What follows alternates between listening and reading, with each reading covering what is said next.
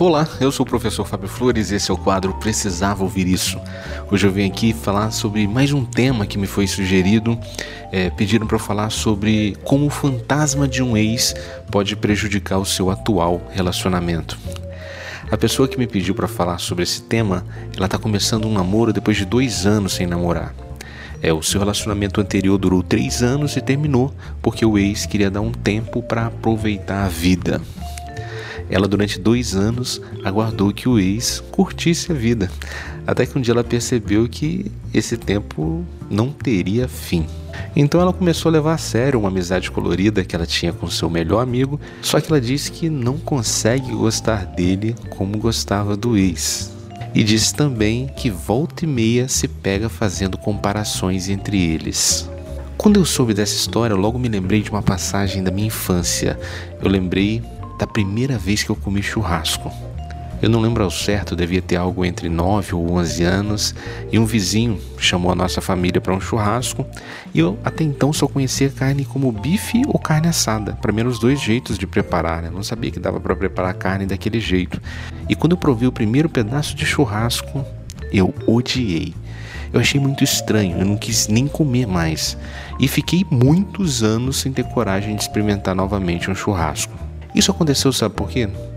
Porque eu fui provar a carne do churrasco esperando o mesmo sabor e a mesma textura das carnes que a minha mãe fazia no almoço. Eu fui para o churrasco sem a intenção de conhecer um sabor novo. Eu fui buscar os sabores que eu já conhecia. Depois de muito tempo, eu acabei me tornando fã fã inveterado de churrasco, né? Hoje eu reconheço sabores e texturas de diferentes tipos de carne, gosto mesmo, sabe?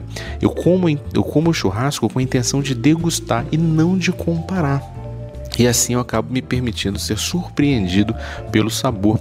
Daí eu lembrei dela falando que ela não consegue gostar dele como gostava do ex. É exatamente isso. Você não tem que gostar dele como você gostava do ex. Você tem que gostar dele como se gosta dele. Aprender o jeito de gostar dele.